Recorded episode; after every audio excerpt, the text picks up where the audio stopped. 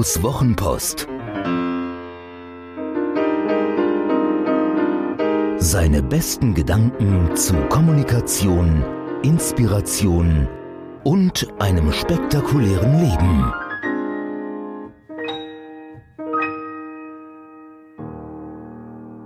Der Teppichkönig. Wir sehen nur, was da ist und entscheiden danach. Das ist eine wichtige Erkenntnis für Staubsaugerverkäufer und alle anderen auch.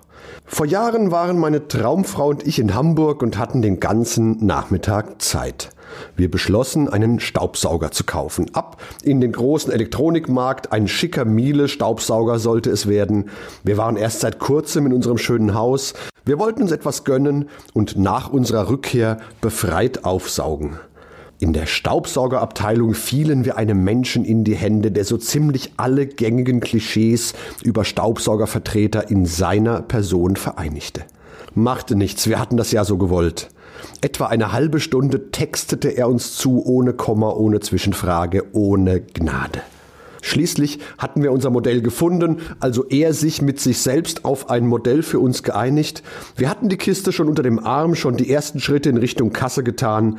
Da machte er einen folgenschweren Fehler. Er sagte freudestrahlend über den Staubsauger, den wir schon unter dem Arm trugen, der Teppichkönig. In unseren Köpfen erklang diese Fanfare, wenn bei Wetten das ein Kandidat seine Wette verloren hatte.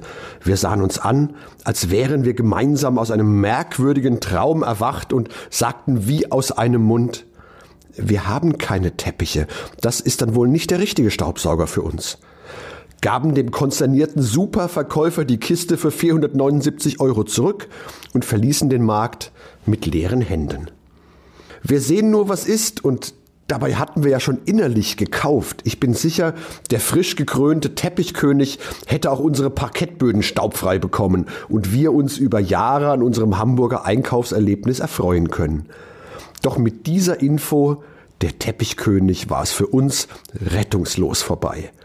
Ganz abgesehen davon, dass der Knilch das allerkleinste Einmaleins seines Berufsstandes nicht beherrschte und mit einer einzigen Frage zur Bedarfsanalyse diesen fatalen Ausgang hätte verhindern können. Was für Böden haben Sie in Ihrem Haus? Was lernen wir daraus? Beschränken wir uns auf jene Informationen, die der Zielerreichung dienen. Wenn du eine Veranstaltung moderierst und ein Tagesordnungspunkt nicht stattfindet, weil es dafür keinen Inhalt gibt, dann sag einfach nichts. Und nicht, dass dieser Tagesordnungspunkt nicht stattfindet, weil es keinen Inhalt dafür gibt. Lass ihn doch einfach weg. Wenn du etwas nicht kannst, musst du das nicht über die Maßen betonen. Du bist ja höchstwahrscheinlich kein Pharmahersteller, der umfassend über Risiken und Nebenwirkungen aufklären muss.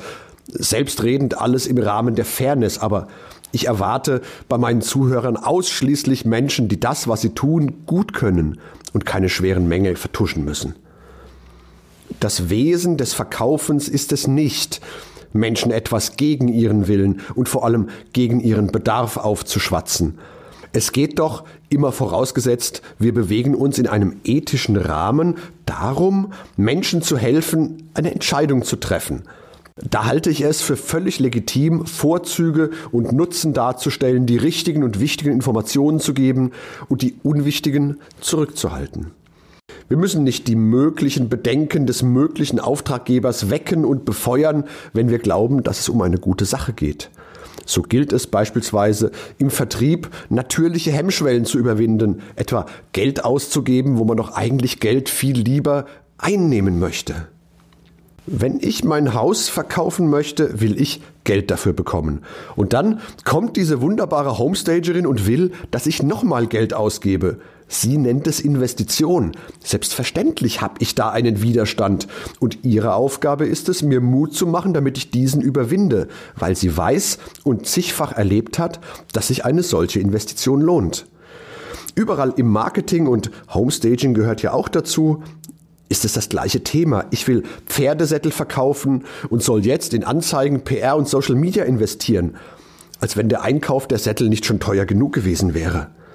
Da will wer einen Produktflyer haben und dann kommen diese Kommunikationsexperten mit einer Konzeptphase vorab, wollen mit seinen Kunden reden und herausfinden, was die entscheidenden Punkte sind. Muss das wirklich sein?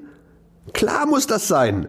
Auch wenn es nicht jeder einsehen mag. Aber meine Aufgabe ist es dann doch, ihm zu helfen, dass er es einsehen kann. Um es mit meinen Worten zu sagen, wie soll ein Unternehmen seine Kunden zu Fans machen, wenn es nicht weiß, was es ist, das diese zu Fans macht? Das lässt sich übrigens herausfinden, kostet zwar Geld, lohnt sich aber mehrfach. Denn dort bei den Kunden des Kunden passiert im nächsten Schritt genau das Gleiche. Das Gleiche, das den Auftraggeber zum Auftrag bewegen soll. Der Kunde will zum Fan werden, wenn ich ihm den richtigen Weg zum richtigen Ziel zeige. Hat dir diese Geschichte gefallen? Magst du Guidos Wochenpost als Podcast? Das würde mich wahnsinnig freuen und auch stolz machen. Und wenn das so ist, dann würde ich mich noch mehr freuen und es würde mich noch stolzer machen, wenn du mir eine Bewertung gäbest. Gerne fünf Sterne, wenn du es für angemessen hältst. Gerne eine Rezension, ein paar Zeilen dazu, was dir besonders gut gefallen hat und was es vielleicht für dich bedeutet hat. Das Schöne ist, mit guten Rezensionen steigt die Reichweite und dann kommen noch mehr Menschen in den Genuss von Guidos Wochenpost als Podcast. Das wäre doch toll, oder?